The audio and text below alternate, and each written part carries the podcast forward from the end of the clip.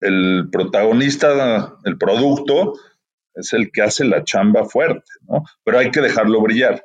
Entonces yo creo que para que se dé el impulso, pues tienes que tener claro qué es lo que tu cliente pues le genera esa emoción y pues se lo tienes que poner visible, se lo tienes que poner de una manera con display, con glorificador, con reflector para que lo voltee a ver y le genere esa acción del impulso y de la compra finalmente. Amazing Retail es el espacio creado por Getin, la plataforma líder en retail analytics en México y Latinoamérica. Si quieres posicionarte por encima de tu competencia, toma tus decisiones estratégicas con los benchmarks personalizados de Getin. Monitoreamos más de 3.000 puntos de venta en México en diversos sectores del retail. Abre tu siguiente sucursal en las zonas que ya frecuentan tus clientes potenciales.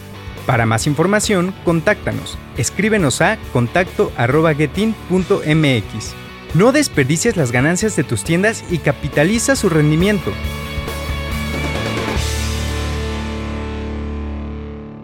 Bienvenidos a Amazing Retail. Yo soy Francisco. Y yo, Anabel. La innovación siempre puede surgir en cualquier modelo de negocio y en cualquier industria. Por eso hoy hablaremos con uno de los líderes del retail en su sector, que logró capitalizar desde hace varios años las ventas de impulso en centros comerciales, construir una marca sólida y posicionarse en casi cada centro comercial de México. Pero antes de presentarlo, no se olviden de seguirnos en Spotify o su plataforma de streaming favorita y compartir el podcast en sus redes sociales. Recuerden mandarnos todas sus preguntas y comentarios con el hashtag Amazing Retail Podcast en cualquiera de nuestras redes sociales. Vamos a escuchar su semblanza y regresamos. Hoy en Amazing Retail Podcast recibimos a Enrique Osoviecki Greenberg. Es ingeniero industrial con más de 25 años de experiencia en el retail y el ramo de alimentos y bebidas. Es un apasionado del desarrollo de conceptos nuevos ha participado en muchos proyectos desde la idea, puesta en marcha, operación y dirección. Algunos de sus proyectos más conocidos son Beer Factory, Fiebre de Malta y Chilim Balam. Ha sido reconocido como emprendedor por la revista Expansión, Líderes Mexicanos, entre otras, así como por la organización internacional Endeavor. Participa como mentor para distintas aceleradoras e incubadoras como Startup México, Mass Challenge y Catalyst y como consejero en fondos de inversión y empresas del ramo de alimentos y bebidas. Bienvenido a Amazing Retail Podcast.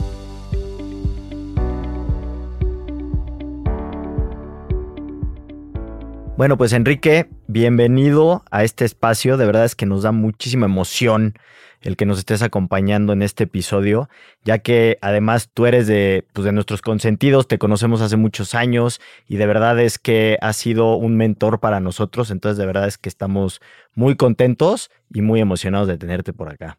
Enrique, muchas gracias. Y entrando en tema, ya escuchamos un poco sobre tu trayectoria, pero cuéntanos un poco pues de ti, cómo surge la idea de Chilimbalam y cómo ha sido este camino de posicionarte en los centros comerciales. Pues antes que nada, yo también súper emocionado y agradecido de que me hayan invitado. Como bien dicen, nos conocemos hace mucho, nos he visto crecer y pues lo que pueda compartir es, un privilegio, un honor estar con ustedes. Y bueno, pues de la historia de Chilim, Chilim empieza ya hace 26 años, estamos cumpliendo, cuando venían los cines modernos en ese entonces, estamos hablando de momentos que solo existían conceptos de cine así gigantescos de cientos o miles de personas y empezaba este formato de, multicines modernos, ¿no? Entonces, cuando escuchamos que venía ese proyecto a la zona de Interlomas, pues vimos la oportunidad de tomar un local, a pesar de que era un centro comercial que estaba en quiebra, pero nos arriesgamos a ver pensando que esos cines iban a, generar mucho tráfico y pues qué podía complementar la experiencia del cine. Y la verdad es que pues ahí metimos mucho lo que fue lo que vivimos de, chavitos, de, cuando iba al cine, a mí no me gustaban las palomitas y me salía a la calle a comprar cosas, ¿no? Entonces, así empieza esto, ¿no? El tema de, traer el México a la calle a un concepto moderno, con una experiencia así muy cuidada en cuanto a variedad, calidad y servicio. O sea, así abrimos la, primera tienda hace 26 años. Oye, Enrique, y platícanos un poquito sobre las estrategias que implementan, pues marcas como ustedes, que como bien decía Anabel, empezaron a incursionar en todo el tema de, de, impulso. Se posicionaron en lugares o empezaron a abrir en lugares en donde había mucha gente y en donde la gente volteaba, los veía y se les antojaba entrar. O sea, ¿cómo fue eso de empezar con el tema del impulso como tal? Pues mira, la verdad es que en ese entonces todo ese concepto de la experiencia de compra y demás no era un tema que, lo que se platicaba o se escribía o demás, pero pues un poco intuitivamente, muy favorecido por el tipo de producto, pues que naturalmente pues los antojos pues generan el impulso, aunque creo que el, digo, no creo, más bien se dice, ¿no? Los, los, que le saben a, al tema de neurociencia dicen, pues más del 90% de las decisiones de compra acaban siendo por un impulso inconsciente. Entonces, bueno, nosotros lo que hicimos fue tratar de, de llamar la atención de la manera más clara y contundente para que los que pasaran de cerca o no tan cerca voltearan a ver y descubrieran pues todo este mundo divertido y, y pues del antojo de todo esto que vendemos en Chilim, ¿no? O sea, desde productos, sobre todo enchilados, que no era tan común en una dulcería. Dulcerías eran más, yo diría, más agringadas, ¿no? No había dulcerías pues hechas tanto al gusto de, de los mexicanos. Y pues el, el protagonista, el producto, es el que hace la chamba fuerte, ¿no? Pero hay que dejarlo brillar. Entonces yo creo que para que se dé el impulso, pues tienes que tener claro qué es lo que tu cliente pues le genera esa emoción y pues se lo tienes que poner visible, se lo tienes que poner de una manera, como dicen, con display, con glorificador, con reflector, para que lo voltee a ver y le genere esa acción del impulso y de la compra finalmente. Claro, un poquito hablando de este tema del factor de innovación, ¿no? Dentro de las tiendas, ¿cómo fue este proceso que tú viviste al llegar a este tema de glorificación? O sea, ¿cómo puedes tú platicarle a los que tienen tiendas físicas de es importante el tema de innovación para lo que platicas?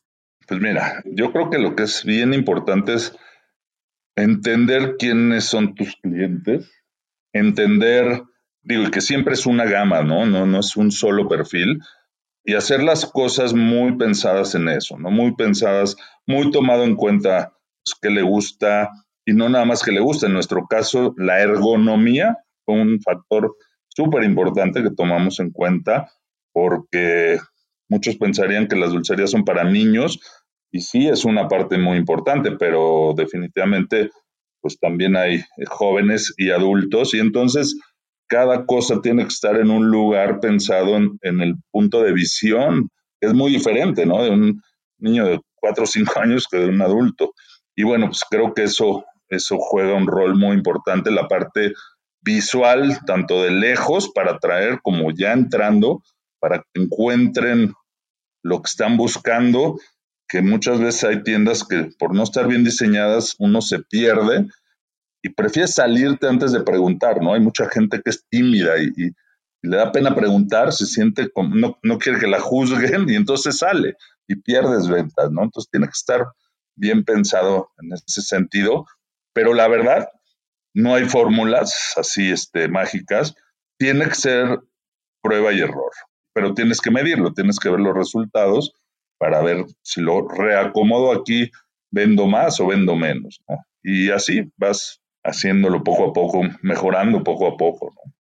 Y justamente acabas de tocar un punto clave, el tema de medir. ¿no? Y a mí me gustaría, con toda la experiencia y todos los años que llevas en esta industria, ¿cómo has visto tú que los retailers han cambiado en cuanto a la inversión o en cuanto a tratar de profesionalizar los puntos de venta, las tiendas? O sea, ¿cómo ha venido esa evolución de quizás antes donde no se invertía tanto en, tener tecnologías, etcétera? ¿Cómo has venido viendo tú ese cambio? No, bueno, pues es que es eh, evidente, ¿no? Cómo, cómo la tecnología se ha desarrollado y sobre todo se ha vuelto accesible, porque pues, la bronca era antes que, que solo estaba disponible para empresas muy grandes con posibilidad de invertir mucho. Hoy hay infinidad de, maneras de, vamos a decirlo así, medir cosas y meterle, no nada más medir, sino también automatizar procesos y que todo esto pues es mucho más al alcance de todos. Y tarde o temprano todo el mundo acaba metiéndose en, lo que a lo mejor a muchos al principio les da miedo o simplemente no están dispuestos a gastar, pero acaba siendo algo que pues, da resultados, ¿no? Yo soy un fiel creyente que las cosas hay que medirlas porque uno, las épocas del feeling y del melate, pues digo, siempre está ese factor que lo puedes seguir usando, pero tienes que medir si jaló o no jaló. Entonces no, no puedes nada más decidir algo y quedarte a ciegas, ¿no? Entonces hoy afortunadamente hay muchas maneras de medir todo lo que pase adentro de una tienda. Oye, Enrique, y hablando un poquito del tema de medir, ¿cuál consideras que es el indicador indispensable que los retailers religiosamente deben de estar monitoreando? Híjoles, pues mira, el que yo considero que es indispensable es, yo le he batallado para poderlo medir, y que es la satisfacción de compra y que va más allá de que le aprieten un botoncito a la carita, que sí, o sea, creo que es una serie de elementos que tienes que tener claras que son críticas para tu proceso de, satisfacción de compra, o sea, para que el cliente esté, se vaya contento y regrese. Y bueno, pues eso, eso me encanta. Todo el tiempo estamos como que buscando cómo medir eso. No es fácil, lo hacemos como a través de muchas cosas, desde checklist, de cumplimiento de, elementos que sabemos que son importantes, hasta, bueno, pues encuestas o la retroalimentación que te llegan a dar. Y eso pues es como que de manera que siempre hemos querido saber y, todavía cuesta trabajo. Pero híjoles, es que en el retail hay muchos indicadores importantes. Obviamente, número de tickets que platicamos hace rato, ticket promedio, las conversiones de tráfico, obviamente. Yo creo que es muy importante medir el, margen en pesos. Mucha gente tiene obsesión con la venta y deja el margen olvidado y luego hacen muchas promociones y están muy contentos con que vendieron mucho dinero, pero no ganaron. Al final no hay flujo y al final no entienden por qué, ¿no? Entonces yo creo que pues, son unos de los elementos que yo más, más importancia le doy. Oye, Enrique, una pregunta que nos encanta hacerle a nuestros invitados es, se dice mucho que el retail va a morir, ¿no? En el mundo y, es como un, pues, un, mito, decimos nosotros. ¿Tú qué opinas de esto? Híjole, pues sí, tienes razón, se, habla mucho de esto. Yo creo que ni de broma va, va a morir, por lo menos en lo que vamos a ver en nuestra generación. Sin duda estamos viviendo un momento muy loco, muy, muy revolucionario. Digo, lo que ya pasó con el con la, e-commerce, pues fue algo que ha movido el tapete a todo el mundo y por eso este tema. Pero yo creo que apenas empieza y apenas se, va a empezar a, a, ver la evolución del e-commerce hacia...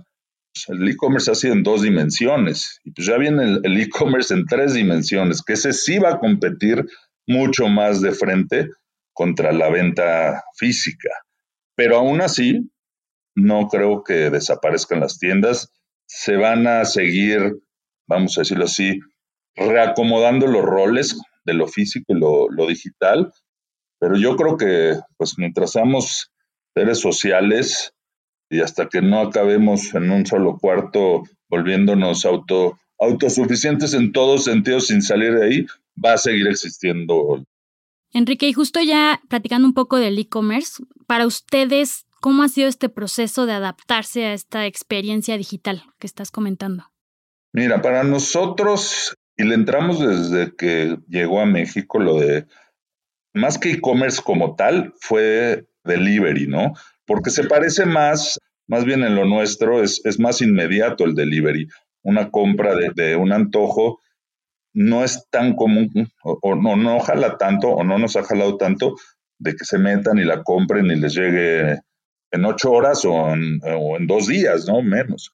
Pero el delivery sí, el delivery ha sido una muy buena experiencia complementaria y pues ni hablar en la pandemia, fue en ciertos momentos lo único que nos mantenía ahí presentes en, momentos de consumo distintos.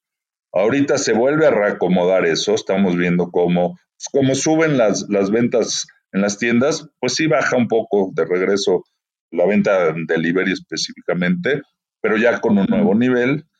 Digo, el e-commerce como tal es otro momento de consumo, menos importante para nosotros, pero hay cosas súper interesantes. En el delivery hay proyectos de, hacerlo en menos de 10 minutos, lo cual se vuelve súper interesante para negocios de, impulso, ¿no? Ya se parece todavía más a la experiencia de, de ir a una tienda, ¿no?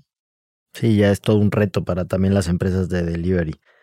Oye, Enrique, ¿y cuál consideras que es el error más común dentro del retail? Si tuviéramos que definir alguno, ¿cuál crees tú que es el típico error que se comete?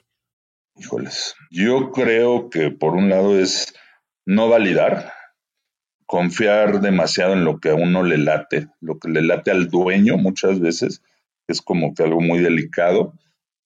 Eh, yo creo que es bien importante evitar eso y, hacer las validaciones y las mediciones. Y la otra es que muchas veces desarrollamos procesos de mejora buscando eficiencia o facilidad, pero hacia adentro, o sea, cómo hacernos la vida más fácil, porque de por sí el retail es muy complicado y tiene muchas variables.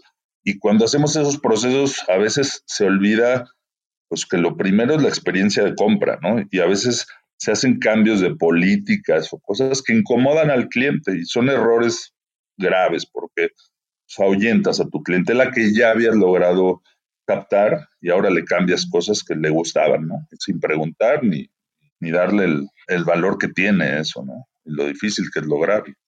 Sí, y justo hacia allá va la otra pregunta.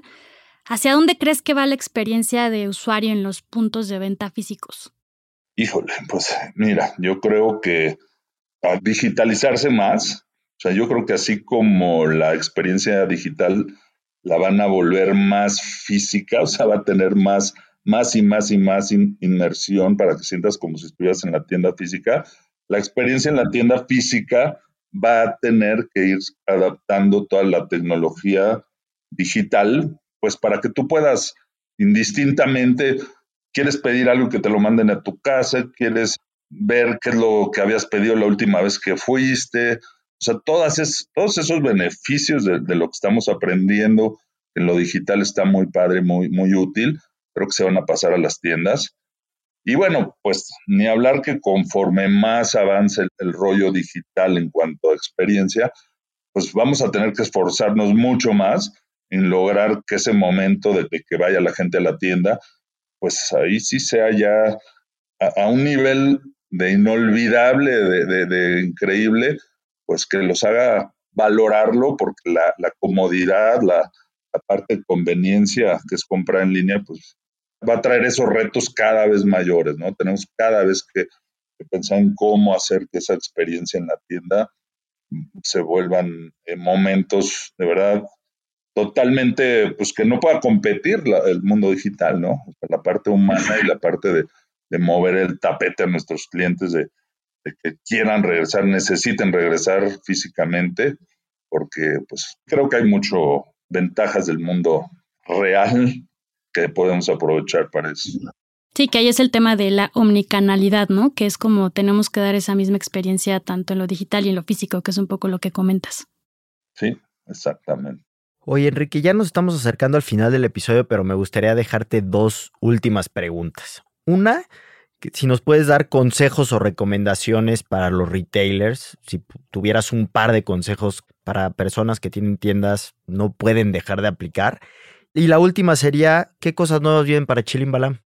Mira, recomendaciones. Híjole, pues hay que hay que mantenerse con un propósito más allá de, ganar dinero, porque el retail tiene tantos retos y tantos momentos como simplemente lo que vivimos en los últimos años, que tienes que ser apasionado de esto para que te mantenga ahí en la lucha.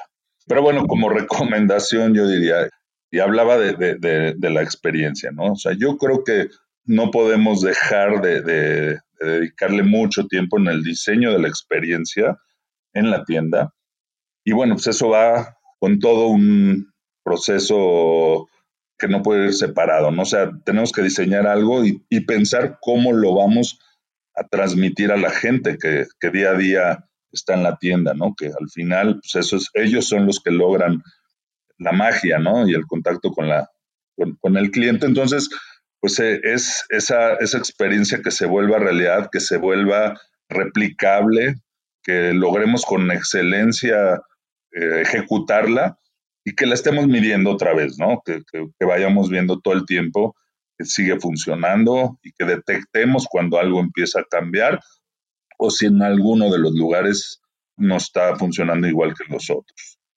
Y la otra es, dentro de lo mismo, yo creo que un buen retailero es el que hace parecer fácil lo que hace. O sea, tú vas a una tienda y pareciera todo que está bien fácil porque está tan bien resuelto y que te genera esa sensación de, que todo cae en su lugar, desde el acomodo, lo visual, la luz, cómo te atienden, pero es súper difícil hacer que algo parezca fácil. O sea, cuando logras que algo se vea así sencillo, natural y fácil, es que estás haciendo un buen trabajo. Pero repito, hay que dedicarle tiempo a la parte de atrás, a la parte, vamos a decirlo de una manera, la ingeniería del retail, ¿no? Para que esas experiencias de verdad encajen todas las piezas. Y por último, pues me preguntas, ¿qué sigue para Chilim? Pues mira, ahorita reacomodar todo lo que sufrió por un par de años y cambiaron varias cosas. La experiencia de compra, todavía estamos tratando de, entender qué se queda y qué ya no se queda de lo que se implementó en estos últimos años, sobre todo en temas de, la interacción de la gente con los productos. Pero bueno, más allá de eso, que, que, ahorita es una, una, etapa que estamos como con mucho enfoque en eso, pues tenemos que retomar hacia lo que veníamos apuntándole antes, ¿no? Que es el que se empiecen a ver los productos fuera de, las tiendas de Chilim, que lleguen a otro tipo de canales y eventualmente que Chilim llegue a otros lugares, a otros a otras zonas de México que no estamos y a, a otros países e, eventualmente, ¿no? Esa es la tirada. Órale, qué gran reto, pero creo que está padre. Pues Enrique, de nuevo te queremos dar las gracias, de verdad, por todos tus consejos y comentarios, que sin duda vas a generar mucho valor a los, tanto a los retaileros como a las personas que también estén pensando en abrir una tienda, ¿no? Y de verdad, pues felicitarte por, por la labor que, que haces, que llevas muchos años y que de verdad eres un apasionado del retail y de, y pues de crear conceptos, ¿no? Y estar ahí al pie del cañón y también de ayudar a otros a emprender. Entonces, sin duda, pues muy feliz de tenerte aquí con nosotros y de verdad gracias por tu tiempo. Muchas gracias, Enrique. Muchas gracias a ustedes y felicidades por lo que hacen, que también soy súper fan de todo, todo lo que hacen, lo uso y me consta que es una maravilla. Muchas gracias por escuchar el episodio de hoy. Recuerden seguirnos en nuestras redes sociales, arroba getin-mx y visitar nuestra página de internet getin.mx, en donde pueden consultar también todos nuestros episodios pasados y más artículos que los ayuden a mejorar sus tiendas. Escríbenos todas tus preguntas y comentarios con el hashtag Amazing Retail Podcast en cualquiera de nuestras redes. Los esperamos el siguiente martes en punto de las 6 de la tarde con un episodio más de Amazing Retail Podcast. Cuídense mucho, bye bye.